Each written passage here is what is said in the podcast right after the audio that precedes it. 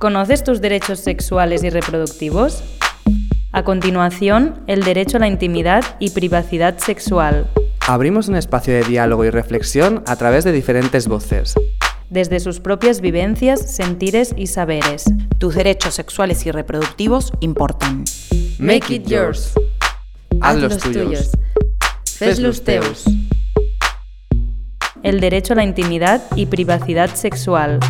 Catalina Parra. Estudió Bellas Artes. Ilustradora. Cuando pienso en el derecho a mi intimidad y mi privacidad sexual, siento que ya lo tengo porque no es un aspecto que jamás haya sentido vulnerado. En cambio, en lo que sí pienso es en cómo quiero poder tener el derecho a hablar abiertamente y sin esconderme sobre mi sexualidad y mi orientación, sin tener miedo a sufrir un ataque LGTB-fóbico por ello, o que incluso me cueste el tener acceso a una oferta de empleo únicamente por mi identidad. también quiero que se deje de castrar químicamente a mujeres trans, negándonos así nuestros derechos reproductivos solo como paso más para tener acceso a la confirmación legal de nuestras propias identidades.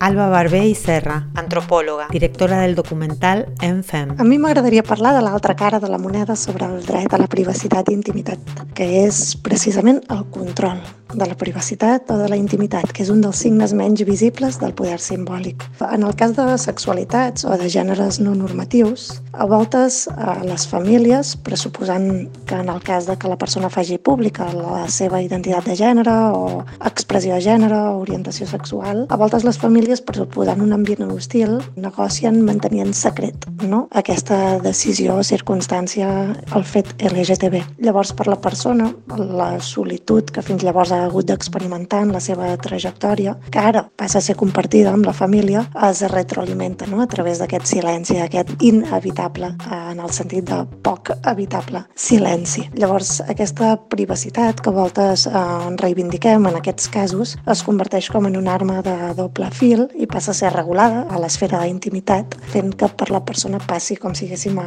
interioritzar aquest risc no? de l'exposició pública. Primera, que sempre hem de pensar que qualsevol circumstància privada sempre exigeix la funció del públic. No existeix una cosa sense l'altra. I d'altra banda, hem d'entendre que aquesta obligatorietat de la privacitat i de la intimitat a voltes pot ser un dels principals modes de violència homòfoba o transfoba i calen alerta. Aldana Menéndez, trabajadora social y antropóloga. La relación entre la sexualidad y el encierro, ¿no? qué pasa con la intimidad en estas condiciones, contextos de, de institucionalización, diferentes espacios relacionales de convivencia, donde si bien en muchas ocasiones pueden ser espacios que promuevan la garantía de los derechos sexuales y reproductivos y disponer todos los recursos disponibles al alcance de estas personas para que puedan tomar decisiones de forma autónoma y libre, creo que también en la práctica práctica nos encontramos con un sinfín de dificultades que tienen que ver con cuestiones morales, pero también con problemas de infraestructura, con situaciones de abuso de poder que conllevan a la vulneración de los derechos y de los placeres. Creo que aquí no se garantiza el derecho sobre el propio cuerpo, se condiciona la intimidad, ¿no? Y se pone de manifiesto esta tensión entre lo público y lo privado como un proceso inherente a la construcción de las sexualidades. Puedes escucharnos en las diferentes plataformas de audio, redes sociales y en sexus.org.